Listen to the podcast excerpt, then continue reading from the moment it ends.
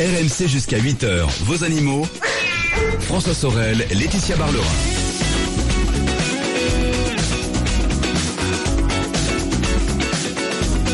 RMC, il est 7h09. Euh, Bien bonjour à vous toutes et à vous tous. Merci d'être avec nous. C'est le week-end des experts et comme chaque dimanche, deux rendez-vous à suivre. Tout à l'heure à partir de 8h, ce sera l'automobile avec Jean-Luc Moreau qui me rejoindra. Toute l'actualité liée à l'automobile et puis bien entendu toutes vos questions au 32 16. Mais d'ici là, nous sommes au cœur de ce rendez-vous animaux avec notre vétérinaire.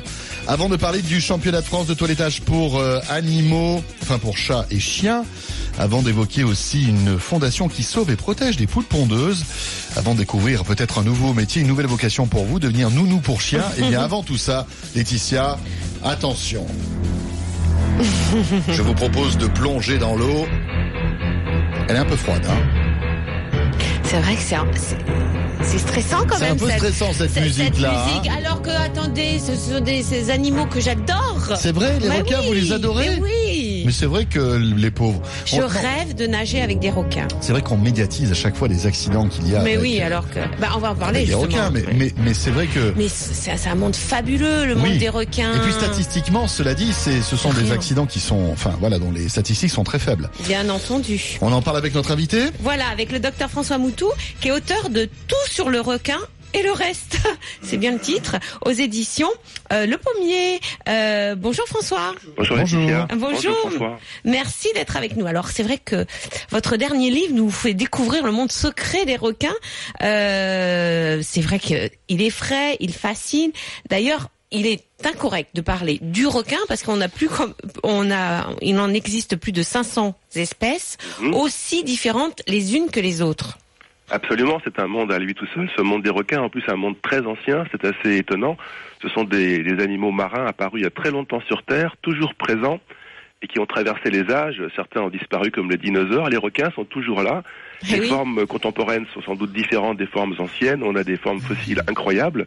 Oui, je crois qu'ils étaient très très grands les. Ah, Il y a eu des très grands, il y a eu des, des animaux qui, qui approchaient 20 mètres de long, qui avaient des têtes extraordinaires, des bouches incroyables. Je sais pas comment ça faisait des bisous avec des bouches pareilles, mais, mais quand on voit les Un bisou de requin. Bon, ben, cela dit, le, le bisou de requin n'est pas très réputé. Bah, écoutez, c'est original. Alors certains, oui, il y, a, il y a des cas, c'est pas la peine. Hein. Je reconnais qu'il y a des cas, c'est pas la peine d'essayer. Mais il y a des, des requins qui ont vraiment des comportements et des régimes alimentaires totalement inoffensifs pour nous. C'est la plus la plus grande majorité. Et pouvoir les regarder, mettre un peu la tête sous l'eau avec eux, c'est vraiment fascinant. Alors on parle souvent de, des dents de requin. D'ailleurs, on en fait des pendentifs hein, de Ouais. dents de requin. Oui, oui, oui. Euh, Et, euh, et là aussi, c'est quelque chose d'extraordinaire chez eux. Alors les requins sont des sont des animaux marins dont le squelette est cartilagineux. Oui. C'est très original parce que nous on est avec des, des os. ouais. Euh, les, les poissons comme les truites, les, les sardines, les thons sont des poissons osseux et eux sont des poissons cartilagineux. Et donc la partie la plus dure qui est présente sur leur corps, ce sont leurs dents. Et ce sont des dents qui arrivent dans le fond de la bouche et on peut imaginer un tapis roulant qui en, en- en permanence remplace les dents les plus anciennes qui vont tomber par des plus neuves euh, qui sont toujours bien aiguisées, bien propres, bien, Ah oui. bien brillantes, et ce qui leur permet d'avoir toujours un- des, des outils de, Ils de- perdent leurs dents. Bah, ils perdent leurs dents et ils les remplacent en permanence. Et la petite souris, elle passe? Ben, la, la petite souris, elle a du boulot parce que. Elle ils passe, mais elle, permanence. trépa- elle trépasse surtout, Oh là la là. petite souris. Parce que là, ça n'a pas rigolé. Hein. Ça serait le cauchemar des dentistes hein, si on était comme ça. Vous imaginez Si on avait un tapis roulant dedans, Ça serait bien. ça serait bien. Mais on- on- ou, bien ça serait la fin des dentistes. La fin des en dentistes, plus oui. besoin, on n'en aurait plus besoin. Eh oui, oui, oui. On n'est pas du tout fait comme les requins, ça c'est clair. Mais c'est vrai que euh, j'ai parlé avec des soigneurs dans les aquariums. Euh, ils ramassent les dents au fond de l'aquarium des requins. Exactement. Tiens. Et, et dans, dans les îles du Pacifique, c'était des outils extrêmement réputés pour la décoration, mais également là où les gens avaient des traditions de tatouage très importantes, c'était souvent les dents de requin qui étaient utilisées pour tatouer les gens. Ah bon? Oui, oui. Donc ça a une tradition aussi euh, importante dans certaines communautés, entre autres au niveau de l'océan Pacifique et des, des archipels qui sont là-bas. On a aussi des dents sur la peau. Exactement. Alors ce sont des animaux qui ont des dents à la fois dans la bouche et sur la peau. Alors si vous caressez un requin, alors c'est vraiment différent d'un chien ou d'un chat. Et très vite on se, on se râpe un peu la main. Et les, les requins ont des toutes petites dents sur la peau qui sont les mêmes dents que celles de la bouche, sauf qu'elles sont sur la peau. Et on pense qu'elles les aident à nager, c'est-à-dire qu'elles vont un petit peu casser le, le flot de l'eau Mhm. et les rendre plus fluides, plus hydrodynamiques dans le liquide et leur permettre d'avancer avec, euh, pour la même énergie, une vitesse plus grande. Ah oui. Ah oui. Donc la peau du requin n'est pas douce. Ah, pas du tout. D'accord. Et quand on parle de peau de chagrin, je ne sais pas si c'est une expression que vous connaissez, ça Oui, vient oui. un peu de cette notion-là. Et certaines peaux de requin étaient utilisées justement pour gratter, pour nettoyer, pour euh, astiquer, parce que ça, ça décape un peu et ça peut redonner du lustre à un objet qui est un peu rouillé ou un peu abîmé. Ah oui, d'accord. Ah ben, j'ai pas, ça- j'ai pas ça chez moi, c'est sûr. Là, vous voyez, il y a les peaux de chamois, il y a aussi des peaux de requin. Alors, on connaît le requin blanc, le requin tigre, on, va, on en parle beaucoup de ces, ces, ces espèces-là, mais on connaît moins le requin grande gueule. Alors, rien que le nom, j'adore. Oui. Parce qu'il est passionnant quand même, ce requin Alors, grande C'était un gueule. requin qui a été, alors, c'était une surprise. Moi, je, je me rappelle, on l'a découvert dans les années 70. Alors moi, j'étais déjà né, 1970, j'entends. Et c'était une grande surprise parce que c'est un, un requin qui dépasse de 10 mètres de long, donc c'est quand même pas un, un tout petit poisson. Ouais, on l'a découvert en- dans les années 70 alors qu'il fait euh, plus de 10 mètres. Voilà, donc c'est un gros animal, mais qui vit assez profond, à plus de 1000 mètres, et qui est un requin filtreur, comme les plus grands connus, comme le requin baleine ou le requin pèlerin, qui ne mange que du plancton, mais lui, il mange du plancton en profondeur. Et comme souvent, ce sont des animaux qui s'approchent de la surface la nuit et qui redescendent dans la journée. Et jusque-là, on était passé à côté. Et ça veut dire que notre océan, dans le, à côté duquel on vit, il recèle encore des animaux parfois pas du tout minuscules et qu'on ne connaît pratiquement pas. C'est incroyable ça. Et je crois qu'il est aveugle, non? Alors lui, enfin, si s'il habite à 1000 mètres de profondeur et la nuit, c'est sûr qu'il fait tout noir. Donc, euh, Ouais, vaut mieux. il ouais, ne doit pas avoir une chose. vue extraordinaire. Euh, certains requins sont pratiquement aveugles d'ailleurs, sans doute parce que, enfin sans doute, ils n'ont pas toujours besoin de leur vue parce que là où ils habitent, ou bien là il y a un grand, comme le requin qui vit euh, près du pôle Nord, il fait il fait nuit six mois de l'année sur 12. Ah oui. euh, les yeux ne sont pas très utiles euh, pendant tout l'hiver en tout cas. Alors parlons des sens des requins. Alors on dit que un requin sent une goutte de sang euh, à, à des kilomètres. C'est vrai ça? Et c'est vrai, alors les- chiffres sont pas faciles à, à expliquer ou même à, à vérifier. Alors une goutte de sang dans une piscine olympique, je sais pas si c'est vraiment comme ça qu'il faut faire. Enfin, en tout cas, les, les dilutions très importantes d'une goutte de sang, euh, c'est quelque chose qui, donne une odeur à la mer.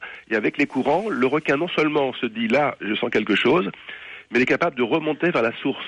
Donc de comprendre dans quel sens la concentration augmente et donc l'animal qui perd son sang se trouve.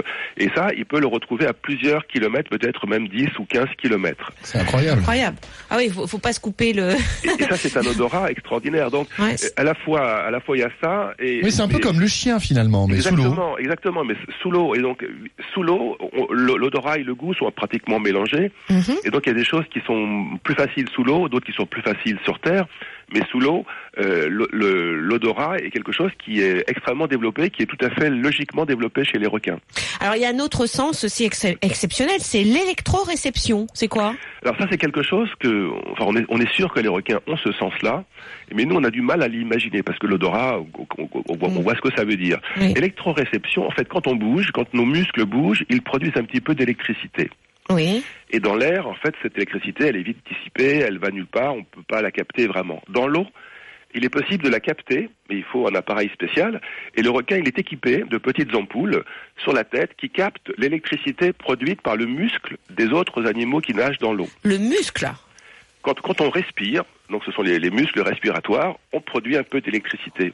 Et les poissons, comme une sole, comme un thon, comme un autre requin qui ouvre et ferme ses branchies dans, dans l'eau, il produit un peu d'électricité et le requin, il est capable de le capter à plusieurs mètres, voire à plusieurs euh, centaines de mètres. Mais c'est un, D'accord. c'est un- un prédateur. Donc c'est son activité électrique qui détecte. Et à ce moment-là, il va, il va, euh, enfin, il comprend qu'il a une proie à proximité. Voilà, alors il peut comprendre à la fois, il, il va entendre, entendre, je ne sais pas quel mot employer, enfin il capte euh, l'information électrique Ouais. et il peut, il peut se rendre compte si l'animal qui vient de capter a une nage normale. Là, il se dit bon, il est en pleine forme, il nage plus vite que moi, je bouge pas. Ou bien, il a un mouvement bizarre. C'est pas normal qu'il qu'il nage comme ça. Oui. Donc peut-être que lui, je, je pourrais l'attraper. Et donc Oui, il est donc très il est peut-être, opportuniste. il est peut-être blessé ou Voilà. Et ça. il peut faire le tri entre ce qui est normal et peut-être c'est pas la peine de courir après, ils vont plus vite que moi, ou bien ce Oui, qui est anormal et qui est peut-être euh, capturable. C'est c'est de l'éne- la- de la- l'économie d'énergie. Alors, Absolument. justement, parlons du co- comportement prédateur des requins. Alors, que chassent-ils et surtout, pourquoi attaquent-ils les hommes? Alors les requins sont surtout des, des animaux qui mangent d'autres poissons. Alors quelquefois les gros requins mangent des petits requins, ça c'est clair, ça peut arriver. Oui. Ils mangent aussi des poissons osseux comme euh, les sardines. Il y a des, des endroits très connus au, su- au sud de l'Afrique où il y a des grands grands grands bancs de sardines qui remontent à certaines saisons.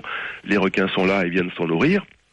Et puis les plus grands requins, comme les requins blancs, comme les, les requins tigres, comme les requins bulldogs, sont capables d'attaquer soit des tortues de mer, des grosses adultes, Ah pas que des bébés, Ah ou bien ouais des otaries, ou bien alors un, un dauphin, ça arrive, mais il faut vraiment que ça soit soit un très, un très petit, assez faible, Et qui euh, soit isolé en plus. et qui soit isolé. Mmh. Parce que sinon, les autres dauphins sont solidaires et viennent en général protéger les leurs. Donc, c'est Ouais, pas du tout un repas facile pour les requins. Et puis le dauphin peut être très violent. euh, alors je sais, je sais pas si c'est vrai, mais Non, non, c'est vrai, c'est vrai. ça peut être un animal très. Certaines Très espèces dangereux, sont quoi. assez agressives. Il y a des, des espèces avec lesquelles il faut pas trop jouer, parce que c'est pas toujours une bonne idée pour nous humains. Et de temps en temps, il arrive que des, des, gens se, se situent sur une trajectoire de requin qui a faim. Mais ça, c'est vraiment typiquement ce qu'on appelle un accident. C'est quelque chose qui n'est pas programmé dans la tête du requin. Aucun requin ne mange que des humains, ça, ça n'existe pas. Et on pense que sur la planète, mais alors c'est pas simple d'avoir des chiffres statistiques de partout, il y aurait entre 10 et 20 accidents mortels par an à la surface de la Terre, enfin à la surface de la mer en fait. Oui. Et donc ça reste par rapport à l'humanité euh, anecdotique par rapport à toutes les autres causes, Bien sûr. euh, la plupart étant d'ailleurs d'origine humaine, qui euh, Bien causent la sûr. mort de, de nos concitoyens. Mais Et- Le moustique est beaucoup plus dangereux, hein, mais statistiquement. bien hein. sûr, alors les C'est ça qui est dingue. il, il tue pas directement, c'est pas lui qui nous tue, mais il nous tue en in- inoculant euh, un virus ou un parasite. hein. Et donc c'est c'est vrai qu'il y a des endroits, si- s'il y a une colonie de- d'otaries, comme en Afrique du Sud, comme sur les côtes de, de, de l'Argentine par exemple, c'est peut-être pas la peine d'aller se baigner euh, là où il y a les bébés otaries qui apprennent à nager, parce que c'est souvent là, aux saisons où les jeunes otaries sont présentes, que certains requins viennent faire leurs courses. Et ils nous confondent pas avec euh, avec une otarie. Enfin, comment ils peuvent nous confondre avec une otarie ou avec une tortue, avec euh, une autre proie? Alors il y, a, il y a une explication qui est souvent avancée. Alors c'est pas simple d'avoir le point de vue du requin. hein. Ça c'est notre interprétation. Euh, D'une part, on avait beaucoup beaucoup chassé les otaries qui avaient beaucoup diminué, Mhm. et sans doute les requins avaient aussi diminué puisque leur proie avait euh, presque disparu. Maintenant que les, les requins, euh, que les otaries sont revenus, les requins sont revenus, et il se trouve que par endroits, on a aussi développé des activités assez récentes malgré tout à, à l'échelle de la planète, comme le surf. Il y a deux siècles, il n'y a pas grand monde qui faisait du surf euh, sur le bord des plages. C'est sûr. Et quand on voit, quand on est sous l'eau, et quand on est requin, donc on n'a pas une vue euh, tout à fait comme la nôtre, une silhouette de planche avec deux bras qui rament, ça peut faire penser à une otarie, voire à une tortue de mer. Ah, et on peut prennent pour des imaginer que le requin, il voit ce qu'il connaît bien, ce sont les otaries, et donc il va attaquer cette espèce de, de silhouette. Et d'ailleurs, souvent, c'est la planche qui est mordue. Il y a beaucoup de surfeurs, enfin, quelques, quelquefois, les surfeurs voient des traces de, de morsures sur leur planche. Et puis, quand le requin a, mordu le bois, bon, il a compris qu'il s'est trompé, il arrête, il, y a pas, il, y a pas, il, il ne revient pas. Ouais. Il s'est cassé les dents. Voilà, exactement. Il s'est cassé les dents, c'est fini. Et quelquefois, malheureusement, euh, il, a- il attrape la, la Mmh. personne. Mais Oui, oui. c'est- vraiment, c'est vraiment typiquement ce qu'on appelle un accident. Merci François pour toutes ces précisions, c'est passionnant. Passionnant. Je Alors, vous en prie. euh, je voilà. Alors, je vous conseille vraiment votre dernier livre, tout sur le requin et le reste, aux éditions Le Pommier. Vous allez apprendre Voilà. une multitude de choses sur Mais ces. accessible à tous en plus, Ah hein, parce oui, qu'il y a des- énormément d'illustrations. Voilà. Enfin, voilà. C'est dessiné par Grégoire Mabir, avec qui on s'est bien entendu, et on a essayé de donner euh, un côté ludique, tout Oui. en restant informatif. Mais ça se. Et à rendre ces requins, voilà, euh, pas uniquement des sales bêtes, mais plutôt des animaux euh, à regarder de plus près. Et vous êtes bien arrivé. Merci beaucoup François Merci. Boutou. Merci, beaucoup. Bon dimanche. Au revoir. Tous sur le requin et le reste. Laetitia, on revient dans un instant et on va tout savoir maintenant sur un service de nounou pour chien. C'est dans une minute, à tout de suite. RMC jusqu'à 8h. Vos animaux. RMC jusqu'à 8h. Vos animaux. François Sorel, Laetitia Barlerin. 7h24, c'est RMC, le week-end des experts. Les animaux avec notre vétérinaire, Laetitia Barlerin. Laetitia, on va maintenant découvrir un nouveau métier, peut-être une nouvelle vocation. Devenir, pourquoi pas, nounou pour chien. Et on en parle avec notre invité Julien Muller. Voilà, qui est fondateur de Holy Dog. Alors, nounou ou Nani. Euh, Julien, bonjour. Bonjour. Merci d'être avec nous. Alors, vous avez créé Holy Dog, un site de pet sitting, ce qu'on appelle le pet sitting, c'est-à-dire qu'on aide les propriétaires à trouver des pet sitters pendant les vacances pour garder nos animaux. Et là, vous, vous lancez un nouveau service, c'est euh, les nannies ou nounous. Euh, Qu'est-ce qu'une nanny pour chien?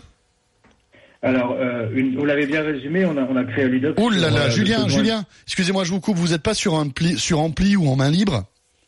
Non, non, pas du tout. Parce qu'on vous entend très très mal, alors il faut bien parler dans le téléphone, s'il vous plaît. On a l'impression que vous êtes dans une pièce et très loin du téléphone, c'est pour Voilà. ça. Et vous m'entendez mieux? Bon, c'est pas terrible, terrible. Euh, bah êtes- écoutez, allez-y, allez-y, on va, on va, On- va va essayer voir, de, ouais. de, de- Alors On a expliquez-nous le l'impression que concept. vous êtes au fin fond d'une cave. Oui, c'est ça. Non, pourtant, je suis devant mon ordinateur avec mon casque. Bon, bah c'est pas grave. Ah. Euh, donc, J'essaie de parler plus fort. c'est bien là, comme ça, on est bien. Alors, expliquez-nous le concept. Donc, le- c'est un, on, s'est, on, s'est, on a commencé par les vacances en, en trouvant des solutions pour pas pour trouver un pet star quand on partait en vacances et on s'est dit que l'animal ne doit pas être seul et on s'est rendu compte que l'animal est seul bien souvent et malheureusement tous les jours quand les gens travaillent. Donc, on a imaginé un service euh, qui permet finalement de trouver quelqu'un qui vient chercher le chien chez vous Oui. et garde le chien à son domicile avec d'autres euh, d'autres chiens, ce qui est vachement intéressant, avec trois quatre autres chiens, et la personne vous le ramène chez vous à la fin de la journée. C'est un peu comme les, les assistantes maternelles qui gardent les enfants pendant quand nous on est au travail. Voilà, c'est exactement ça. D'accord. Alors, mais c'est une super idée pour les chiens citadins parce que moi je le dis souvent, euh, bah, ces chiens restent 8 heures, parfois 12 heures dans la journée tout seuls. Euh, donc concrètement, euh, le matin vous partez travailler, la nanny vient chercher le chien, c'est ça, et l'amène chez elle. C'est ça, elle vient, elle vient le chercher tous les matins, elle le garde avec deux, trois autres animaux. C'est, c'est, vous savez, c'est, vraiment dans le quartier. Donc, euh, il y a, vous n'avez pas besoin vraiment de vous embêter à ramener le chien quelque part. Vous laissez des clés, c'est complètement assuré. On travaille avec une assurance. Euh, le chien joue toute la journée, il dort, il joue, il va se promener. À la fin de la journée, la, la nanny vous le ramène. Donc, euh, que vous soyez là ou pas là, ça, ça change rien. Mais la différence, c'est que le chien va vraiment jouer la journée. À la fin de la journée, il n'aura pas détruit euh, vos chaussures, il n'aura pas réveillé tous vos voisins, euh, et ça coûte pas cher parce que c'est mutualisé entre plusieurs clients, entre plusieurs propriétaires d'animaux. Alors Julien, vous allez tout nous expliquer dans un instant. On va essayer aussi de démonter votre téléphone, de changer deux trois pièces à l'intérieur. voilà, on va on va- appeler Darty ou je sais pas qui et puis on va y arriver. Vous allez voir, il y a pas de souci. Julien, on vous retrouve après la météo et les infos de 7h30, le 3216 ou animaux@rmc.fr. Si vous voulez réagir à ce concept de nounou pour euh, animaux, qu'en pensez-vous? Dites-le nous. À tout de suite. RMC jusqu'à 8h. Vos animaux.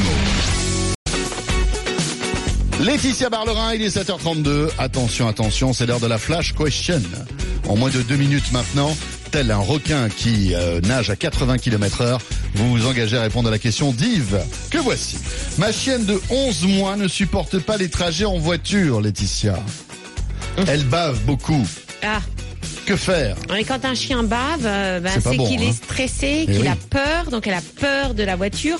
Peut-être après une expérience désagréable dans la voiture, je sais pas, elle a été bousculée dans un virage, un coup de frein, euh, ou tout simplement elle anticipe parce qu'elle a été malade dans la voiture. Mhm. Souvent les jeunes chiots, ben comme les enfants, ils ont des nausées dans la voiture, et du coup maintenant, ben, c'est l'horreur pour elle. Alors il faut d'abord la déstresser. Moi j'aime bien mettre un collier de phéromones apaisantes, ça Oui. déstresse bien le chien, euh, voire vous demander d'autres déstressants naturels à votre vétérinaire.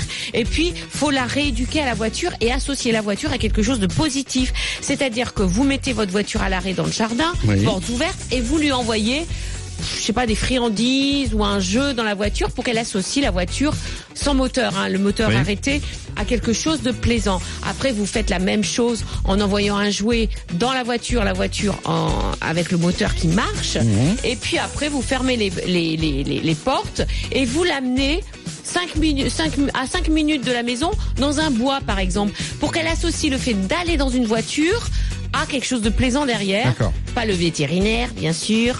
Mais aller, par exemple, au bois ou euh, aller voir une personne qu'elle connaît, qu'elle adore. Comme ça, elle va se dire, quand je vais dans la voiture, C'est pas forcément associé à quelque chose de mauvais. voilà, et de ne pas commencer par des grands trajets. Et voilà. Faire deux minutes de voiture, trois minutes de voiture, et toujours associer quelque chose de positif, après. positif. Et après, elle bavera plus et tout ira bien. hein. Voilà. C'est ça. Le 3216 animaux.rmc.fr. N'hésitez pas à nous appeler les amis. Laetitia m'accompagne jusqu'à 8h, comme chaque dimanche. RMC jusqu'à 8h. Vos animaux. François Sorel, Laetitia Barlerin. Nous voilà de retour, c'est RMC 7h34 et jusqu'à 8h, c'est les animaux. Un rendez-vous unique, exclusif RMC, deux heures dédiées aux animaux tous les dimanches, 6h, 8h. Et puis ensuite, on changera d'univers, ce sera l'automobile avec Jean-Luc Moreau qui me rejoindra et euh, évidemment toutes vos questions auto au 3216.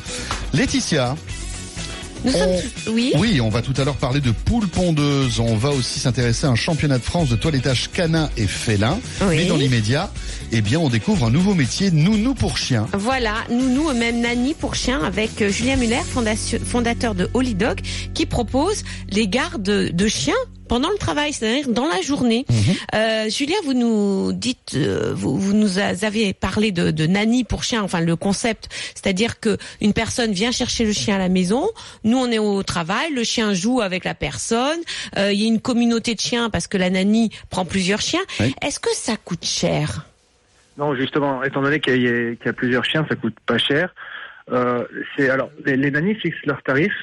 Ça va de ça va ça commence à 8 euros par jour. Ça peut monter jusqu'à 20 euros suivant le nombre de chiens ou suivant la qualité de la nanny. Ouais. Mais c'est vraiment pas cher par rapport aux solutions euh, autres pour pas laisser seul son chien la journée, comme les crèches, comme les promenades. euh, Oui, c'est beaucoup moins cher. Bah oui, si on est dans une dizaine d'euros par jour, si on veut justement euh, que son chien reste pas seul et euh, alors du coup en plus il, il joue avec d'autres chiens. Euh, mais quand on veut devenir nous-mêmes euh, nounou, nanny pour chien, Bah oui. comment ça se passe Alors, on, on, on, on recrute toutes les nannies. En, en fait, le service aujourd'hui existe qu'à Paris parce qu'on est en test. Oui. Et euh, pour être nanny, donc en fait, qui sont les nannies C'est on, on cible essentiellement des, des retraités ou des pré-retraités, mais il y a aussi des étudiants ou des per- ou des personnes qui travaillent de la maison, par exemple. Donc il faut aller, il faut nous contacter, aller sur notre site holidog.com et ensuite. euh, il y Et a un c'est quoi les processus- Les Parce que moi je, je confie pas mon chien à n'importe qui. Hein. Nous non plus. Euh, chaque nanny est vraiment, on les fait venir au bureau, ils interagissent, on a un perroquet chez nous au bureau, ils interagissent avec le perroquet, ils prennent des photos avec le perroquet pour bien montrer qu'ils sont venus chez nous. En fait, on, retient que 10% des candidatures. C'est nous ce qu'on recherche, c'est vraiment quelqu'un qui adore les animaux, ça c'est même pas discutable. La seconde chose, c'est quelqu'un qui est très qui est disponible à la maison. Vous n'avez pas besoin d'être disponible tous les jours, mais par exemple, vous avez besoin d'être disponible, euh, par exemple, le lundi et le mercredi de manière régulière. Euh, si vous êtes là le, le lundi et le mercredi de manière régulière, vous pouvez postuler en tant que nanny pour être le lundi et le mercredi. Oui, oui, mais à part aimer les animaux euh, et avoir du temps, euh, moi je demande d'autres qualifications. Vous savez, c'est un peu comme les assistantes maternelles. On ne confie pas son enfant à n'importe qui. Parce que à partir du moment où vous aimez les animaux, que vous avez une expérience avec eux, il n'y a, pas de diplôme ou de. Euh, nous, on va vraiment chercher à sentir euh, l'interaction. Bien sûr, il faut quelqu'un qui soit responsable, quelqu'un qui a un appartement ou une maison, euh, quelqu'un qui soit disponible, quelqu'un qui puisse aller chercher le chien dans des conditions de sécurité. C'est vrai, on demande pas plus que ça, mais en Et il y a temps, des assurances? Oui, oui, oui, c'est complètement assuré. Par exemple, a une perte des clés de la maison ou s'il arrivait quelque chose qu'il fallait emmener le chien chez le vétérinaire, tout ça est pris en charge par notre assurance. D'accord, mais parce que c'est vrai qu'en général, les contrats d'assurance, il y a plein d'astérisques, vous savez, qui ne fonctionnent pas, enfin, ou qui, euh, voilà, nous nous remboursent pas quand on en a vraiment besoin. Vous avez étudié tout ça un petit peu ou pas? Oui, et moi comme vous, je déteste ça. Donc, en fait, nous on a la main, sur, on a la main sur les remboursements. On a négocié avec notre assureur pour, euh, en tout cas la première année, pour vraiment regarder quels sont les cas qui viennent. euh, et c'est nous qui décidons de rembourser ou pas. Et on met vraiment au cœur toujours de notre stratégie commerciale la satisfaction du client. On, a, on, on rembourse très facilement en fait s'il y avait le moindre souci. On n'est pas du tout dans une logique pure d'assurance d'essayer de pas rembourser. Vous avez déjà eu des problèmes justement Euh, Vous avez été confronté à des soucis? Non, pas encore. Pas heureusement. encore? Ça viendra étant euh, avec le volume qui va venir, mais Oui, on, oui, oui. On, on vient de lancer le service il y a, il y a deux semaines. Euh, pour l'instant, il y a que des choses positives. On D'accord. a, on a- Alors on a une le, centaine le- de nannies. le, à Paris. le- le- voilà, le, le service est proposé pour l'instant à Paris, hein, bien sûr, on commence. à- Enfin, c'est vrai, c'est un service pour les citadins, hein, pour ceux qui qui sont pas là dans la journée et qui qui laissent leur animal euh, euh, dans les appartements. Euh, et vous comptez aller dans d'autres villes? Oui, c'est vraiment un pilote. Nous, nous, nous ce qu'on veut, c'est pas laisser. Nous, ce qu'on se dit, c'est qu'un chien seul est un chien malheureux, et on fait vraiment des services pour laisser, pour, les- pour que le chien soit le moins seul possible. Là, euh, vous savez, après, euh, on lance ce service. Encore faut-il que les gens l'adoptent. Hmm. Si jamais le test est concluant, euh, oui, on va très rapidement étendre euh, aux grandes villes françaises et européennes. Merci beaucoup Julien et Merci, bon vent donc merci à votre service. de Holy Dog qui propose maintenant un service de nanny à Paris. Voilà. Oli. Oli avec un i, hein Oli, H-O-L-I-D-O-G. Voilà. Et non pas Oli avec un y comme Holidays. Hein, ça, c'est avec un. Ou Oli euh, A-U, euh, plus loin L-I-T. Non mais là parce qu'il est 8h moins 20, Laetitia, et que vous, rê- vous rêveriez d'être au lit à cette heure-ci. C'est pour Pas ça que vous du dites tout, ça. je suis bien réveillée. Merci Julien, à bientôt. Merci, Merci. Julien. Il est 8h moins 20, c'est RMC. Laetitia, vous n'allez pas encore aller au lit. Euh, car euh, il nous reste encore deux sujets à évoquer. Le championnat de France du toilettage canin et félin, ce sera dans quelques instants, mais dans l'immédiat, on va découvrir une association qui sauve et protège des poules Et c'est l'association s'appelle la Pondation de Félicie, j'adore le nom. Et nous sommes avec Lisa Roche, qui est fondatrice de cette, fonda- de cette association. Lisa, bonjour. Bonjour. Bonjour. Alors, vous avez fondé la Pondation de Félicie euh, pour venir en aide à des poules pondeuses réformées. Alors ça, moi, je trouve ça, c'est une idée de génie. Dites-nous comment est née cette idée. Alors, euh, en fait, j'ai toujours été euh, très concernée par le bien-être animal. Mhm. Et je me suis retrouvée avec euh, ma compagne qui gravitait un petit peu dans l'univers de l'agriculture à faire des concours d'innovation dans le milieu agricole. Et il s'est avéré qu'elle devait participer à un concours sur, euh, dans, au sein d'un salon de l'élevage à Oui. Roche-sur-Yon. Oui. Et je me suis dit, faut que je trouve un truc. Là, on est en plein cœur de euh, bah, les animaux qui sont considérés comme produits. Moi, je vais amener mon regard euh, concernant le bien-être et essayer de m'adresser justement à, un public qui sera ma cible.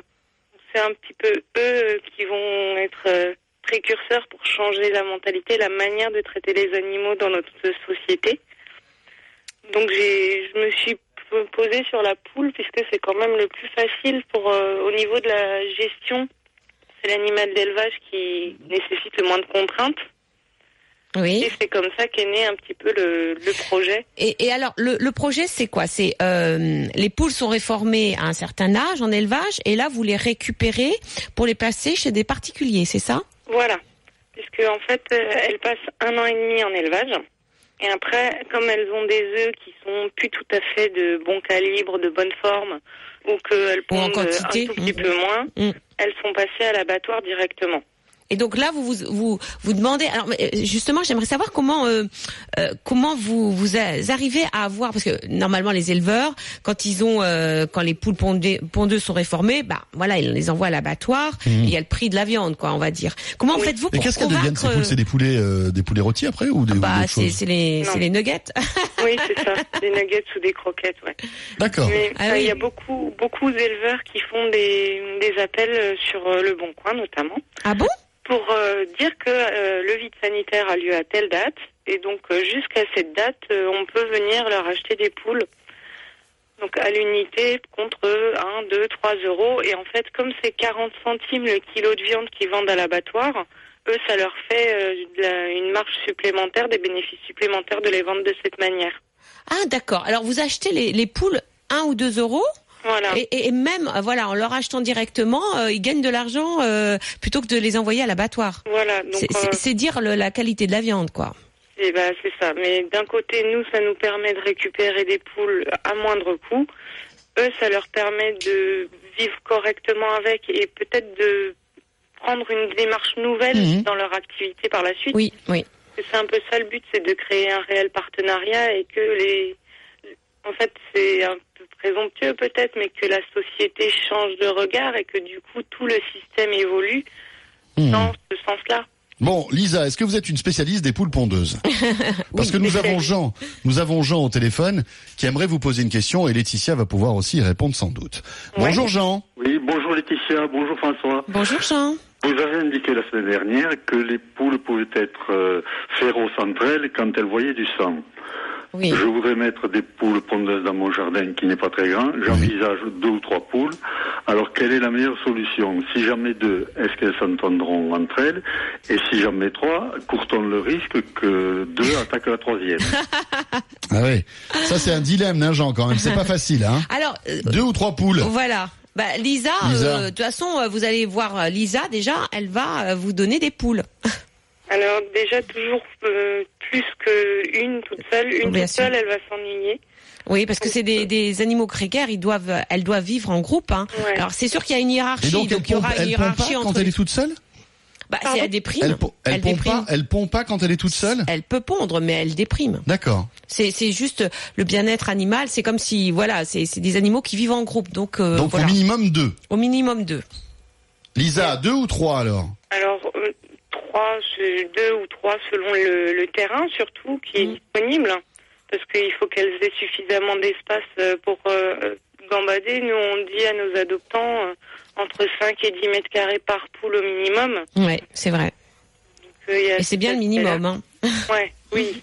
Mais Nous, elles ont beaucoup plus ici, mais oui. est-ce qu'il y a des, des précautions? Je sais pas, moi, par exemple, il faut les prendre euh, toutes les trois de la même race, euh, de la même taille. Enfin, il y a, y a- il y a des conseils qu'on pourrait donner à Jean en du prend trois? Elles vont le, en fait, elles vont avoir un temps d'adaptation au début où elles vont se bagarrer. Effectivement, ça peut être impressionnant, mais ça se tasse au bout de quelques jours et la hiérarchie se met en place et elles Tiens, se ça va s'adaptent vite. entre elles. C'est Oui. comme les chats, hein, Laetitia, qui se voient pour la première fois. Parfois, ils se. Oui, alors c'est pas une histoire de hiérarchie chez le chat, mais là c'est vrai que pour le, les poules, il y a une hiérarchie linéaire D'accord. qui se met en place. Et bien Linéaire. souvent- linéaire, c'est-à-dire il y a le dominant, le, le, le Et second tout le et monde s'explique une bonne fois pour toutes. Après, ça bouge plus. Et après, ça bouge plus, sauf si le dominant commence à avoir des faiblesses. Enfin voilà, mais normalement, ça bouge plus. Et elles sont intelligentes, assez intelligentes pour ne plus se bagarrer après, parce que c'est pas dans leur intérêt non plus. Euh, alors justement, Lisa, euh, quand vous avez quand vous avez des poules réformées. Euh, que qui vont arriver chez Jean parce que Jean bien sûr va vous contacter pour avoir des poules réformées. Quel est leur comportement? Parce qu'elles ont quand même vécu pendant deux ans bah, Oui, dans un lieu Dans un particulier. lieu, dans une cage si c'est des boules de batterie, dans un, dans un grand espace euh, avec d'autres poules. Euh, le fait d'arriver dans un jardin, chez un particulier, est-ce qu'elles sont déboussolées? Alors en fait, euh, comme euh, avant d'aller chez le particulier, elles passent par le terrain de la fondation. Oui. Donc on les garde pendant deux mois chez nous pour les resocialiser et pour qu'elles se refassent des plumes. Ah, parce qu'elles sont déplumées Que, ben, on a déjà eu le, le cas de poules qui sortaient de batterie, Oui. où elles ont, elles avaient jamais vu un brin d'herbe, elles avaient jamais vu le soleil. Oh là là. Donc euh, le, on les a réhabituées petit à petit. Vrai que ça se fait au fur et à mesure. Donc nous, c'est plus simple pour nous de les garder chez nous. Qu'elles arrivent, on ne sait pas trop au niveau sanitaire. Normalement, elles n'ont pas de maladie puisqu'elles ont été vues avant la sortie de l'élevage. Mais on les garde pour être sûr qu'elles sont en bonne santé, en bon état, qu'elles se remplument, qu'elles reprennent un rythme physiologique. Puisque forcément, si elles sont enfermées et qu'elles voient pas la lumière du jour, elles Mais ont oui. pas un rythme physiologique. Et donc vous les gardez, ben, on va dire en quarantaine, euh, pour qu'elles se retapent avant de, de les de les de les placer chez des euh, chez des particuliers. Voilà. Alors, euh, euh, je crois qu'il faut ad- adhérer à votre fondation pour avoir des poules, hein, c'est ça? Oui, tout à fait. C'est une petite adhésion. C'est aussi euh, le fait d'habiter à moins de 100 km de chez nous. Sinon, les personnes ont Vous toujours la possibilité de venir. On est du côté de Senonches, D'accord. C'est- en Eure-et-Loire. En Eure-et-Loire, 40 d'accord. km de Chartres. Ok, D'accord. parfait. Bah écoutez Jean, j'espère qu'il a qu'il est pas trop loin, sinon ce serait bien quand même qu'il adopte les poules. Bon, en tout cas, on va vous mettre en contact tous les deux. Merci beaucoup, Ouais. Lisa. Merci beaucoup. Donc merci. je, je rappelle que vous êtes fondatrice de la Fondation de Félicie. J'aime bien la Voilà. fondation. C'est une association bien sûr qui, qui s'occupe de, de, de, de faire adopter des poules pondeuses réformées. Très bien. Laetitia, il est 7h48. Après les poules, on va parler maintenant de chats et de chiens. Et on va évoquer le championnat de France du toilettage. Et là, croyez-moi, ça ne rigole pas. Nous allons avoir, eh bien, une championne de France du toilettage avec nos téléphones. Et d'Europe et du monde. Et d'Europe et du monde. Vous vous rendez compte? Allez. Elle est française. Elle on- s'appelle Eve Raison. Et voilà. On en parle dans un instant. 3216 ou animo.rmc.fr pour nous joindre, les amis. À tout de suite. RMC, vos animaux. RMC, 6h-8h, vos animaux. François Sorel, Laetitia Barlerin. Voilà, pratiquement 8h moins 10, c'est RMC, le week-end des experts, les animaux, avant de retrouver, euh, eh bien juste après les infos de 8h, Jean-Luc Moreau pour l'automobile. Vous le savez, l'automobile, tous les dimanches, 8-10, c'est exclusif RMC. Laetitia, est-ce que vous êtes forte en toilettage? Alors je suis hyper nulle. Vaut mieux pas me donner des ciseaux pour couper, faire une coupe. Mais faut, faut euh, dire que c'est un vrai savoir-faire. hein. Ah bah c'est un savoir-faire. Hein. Moi je sais pas du tout. euh, Et qui est récompensé parce que, figurez-vous, chers amis, qu'il existe euh, eh bien, un championnat de France, d'Europe et même du monde de toilettage. Voilà. Et nous avons avec nous eh bien, la championne de tout ça.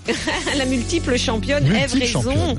qui est qui dirige euh, donc qui est toiletteuse, bien sûr, qui, qui dirige Dandy Dog. C'est à la fois un salon et un centre de formation de toilettage à Annecy. Eve, bonjour, Bonjour. bienvenue.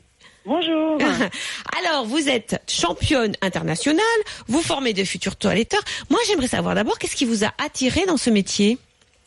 Alors moi j'ai un parcours un peu particulier parce que j'ai mes parents qui sont également toiletteurs et qui étaient également de grands champions. Oui. Donc c'est vrai que j'ai un peu baigné dedans. Voilà. Et je pense que, que réellement ce qui, ce qui m'a attiré malgré tout à l'adolescence pour pouvoir faire le, le métier de mes parents, c'est c'est réellement euh, d'abord de travailler au contact des animaux euh, quand on est passionné euh, par les chiens et les chats. C'est sûr que c'est juste génial de, de, de, pouvoir travailler avec eux. Et également tout le côté esthétique et de, de de rendre un, petit chien qui au départ ressemble pas forcément à, grand chose parce qu'il n'est pas très bien entretenu ou parce qu'il est mal toiletté, puis d'en rendre une petite peluche et que les gens euh, euh, trouvent leur chien sublime, euh, doux, euh, qui sentent bon, et, et, tout ce côté artistique et transformation dans la fourrure du chien, je trouve que c'est vraiment, euh, moi c'est vraiment ce qui m'attire et ce que j'aime faire. Alors beaucoup pensent que le toilettage d'un chien est justement une question d'esthétisme et pas forcément de bien-être. Qu'est-ce que vous leur répondez? Alors ça c'est faux parce que certes au départ le toilettage euh, a quand même une fonction effectivement, effectivement esthétique, euh, mais qui est liée à un standard de race et qui au départ a été établi en fonction du fait que la plupart euh, des, des chiens au départ avaient une fonction. Euh, c'est-à-dire qu'ils étaient soit chasseurs, soit euh, berger. chiens de berger, tout mmh. ça. Donc le toilettage était adapté en fonction de ce que faisait le chien. Aujourd'hui, les chiens sont rentrés beaucoup dans les maisons, sont devenus beaucoup plus des chiens de compagnie. Et nous, en les toilettant, on peut parfois euh, euh, s'apercevoir de lésions cutanées euh, que les gens ne voient pas, avec euh, avec la fourrure qui soit trop trop abondante. Euh, que effectivement, c'est aussi de l'hygiène. Hein, ça, c'est très très important. Les chiens sont sont souvent ils montent sur les canapés, une fois sur dix, ils, ils dorment sur les lits. bah voilà, quand, on, quand, ils sont pas toilettés. Oui j'ai envie de vous dire qu'à un moment donné, c'est comme si on dormait avec nos chaussures dans le lit et je pense que c'est pas très très propre. Donc, euh, outre le fait que pour la santé du chien, euh, un toiletteur peut euh, effectivement découvrir parfois des, des, des, kystes, des tumeurs que les gens n'avaient pas forcément vues. c'est vrai. Mmh. Voilà, et que le toiletteur du coup va découvrir parce qu'en voyant le chien régulièrement, il dit tiens, vous avez vu ici, il a une petite grosseur, je vous envoie vers votre vétérinaire, c'est quand même mieux de faire surveiller. Et puis parfois, on arrive à sauver des chiens réellement. Hein, moi, ça m'est arrivé à plusieurs reprises dans mon salon de, de, de, sauver des chiens que, où les gens n'avaient absolument pas vu euh, oui. mais c'est vrai que, que, le chien était avait un problème. C'est voilà. vrai que je vois, euh, enfin j'ai vu beaucoup de, de, personnes qui venaient en me disant mon toiletteur a vu ci, a vu ça. Il m'a dit de venir vous voir. Voilà, euh, une otite ou voilà, voilà une tumeur, etc. Oui, et mmh. voilà, et euh, on l'a découvert parce que le chien était entretenu et parce qu'il était toiletté. Et c'est vrai que vaut mieux le voir le plus tôt possible. Alors vous, euh, le, le championnat de France qui a lieu ce week-end, c'est championnat de France de toilettage canin et félin, oui. parce qu'on toilette aussi les chats. Alors tout à fait. Alors c'est vrai que dans les dans dans, dans l'épreuve chat. Euh, euh, dans une compétition de toilettage, c'est vraiment du, du, du persan, hein, du chat à poil long. Ah oui. Euh, Puisqu'il y a un vrai toilettage, euh, on va dire sur le sur le persan. Hein. Il, y a, il, y a, une partie de la fourrure qui, qui s'épile. En vérité, on anticipe la chute du poil euh, pour pouvoir mettre et structurer la fourrure. Euh, et vous savez, souvent ils ont des longs poils qui, bah, juste en les caressant, des fois, et, ils s'en vont sur les persans. Oui. Et du coup, bah, le fait de, de les de, de, de, les tirer au doigt, ça permet de structurer la fourrure et puis de l'aérer surtout. Oui. Et puis, bah, évidemment ils sont entièrement peignés. Puis il y, y, a un petit travail au niveau de la tête, de la queue, des pieds. Donc il y a un vrai vrai toilettage standard sur le sur sur cette race là. Après, dans les salons, euh, malheureusement, on les voit trop souvent euh, bien trop tard. C'est parce que les gens euh, arrivent pas euh, à, à, les entretenir, à les peigner régulièrement. Ah, ils ont euh, des nœuds. Ignorent, voilà, ils sont pleins de nœuds et, euh, et du coup, euh, bah, les pauvres, euh, parfois c'est pas très drôle parce que leur, leur, leur, enlever tous ces nœuds, les démêler. la première fois qu'ils nous voient, qu'ils nous voient, des fois, c'est pas c'est pas très rigolo pour eux. Mais bon, après, on explique aux gens que c'est bien qu'ils les amènent régulièrement pour justement qu'on retrouve pas le chat dans, dans, cet état-là et et voilà. Et puis bon, pour les chats à poil court, ça nous arrive qu'il y ait des gens qui nous les amènent pour les laver. Euh, oui, euh, voilà, parce qu'ils se sentent pas délavés mmh. euh, eux-mêmes chez eux. Voilà. Est-ce mmh. qu'il existe des, des modes en toilettage canin comme on peut avoir des modes en coiffure? Alors, pas réellement. On va dire que c'est oui et non. Parce que dans, dans, le, dans, dans, dans les toilettages standards, on, on déroge pas vraiment euh, depuis la nuit des temps. Le toilettage est quasiment toujours le même, si ce n'est que les éleveurs on va dire en apportant parfois des, des, des, des, modifications un petit peu génétiques pour faire des sorties d'encolure plus importantes euh, ou ouais. euh, des angulations arrière, des angulations avant, enfin de, voilà, euh, et, et, physiquement vraiment sur le chien. Non. Du coup, le standard évolue un petit peu euh, au niveau du toilettage et c'est souvent les éleveurs qui apportent ces modifications euh, au standard pour mettre en valeur des qualités d'un chien esthétique, j'entends. Mmh. Et, et par contre, donc c'est pas vraiment un phénomène de mode réel Et dans les toilettages, dans le toilettage commercial, oui, il y a parfois des phénomènes de mode. Et en ce moment, ce qui arrive beaucoup à la mode, euh, c'est sur les petits spits euh, qui sont coupés comme, comme à l'américaine. Voilà, exactement. Mmh. Les Ah loulous. bah oui, le euh, fameux loulou coupés. Voilà, exactement. Et ça, euh, c'est vrai que ça, bon, c'est mignon, c'est rigolo. Et ça, c'est un vrai phénomène de mode. C'est-à-dire on coupe le euh, poil pour qu'il ressemble voilà, à un donc il nounours. ressemble à un petit nounours, exactement. Mm. Euh, et puis euh, on, a des couples qui arrivent d'Asie, euh, qui, qui, qui est communément appelé Asian style. Moi, je suis pas toujours fan parce qu'on dirait plus des poupées euh, que réellement euh, des, des, des, des petits chiens. Donc j'ai- j'aime pas toujours. Mais et heureusement pour le moment, la France n'adhère pas trop à, à ce style-là.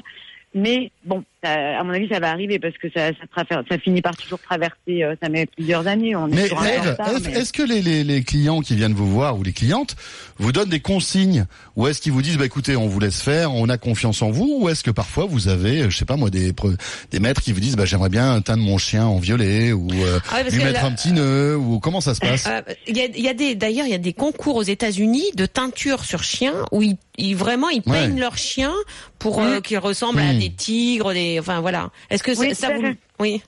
Alors nous, euh, nous en France, on n'est pas, on n'adhère pas trop à, à ce genre de choses. Euh, il existe, euh, il y a, il y a- il y a eu une, une femme qui a voulu euh, lancer une compétition comme ça, mais en vérité, d'abord, on n'est pas très fort hein, sur les teintures, les colorations vraiment. euh, en rose, en violet, tout ça, c'est c'est pas des techniques qu'on apprend vraiment chez nous. Les Américains et les, et les Asiatiques sont très très forts là-dessus.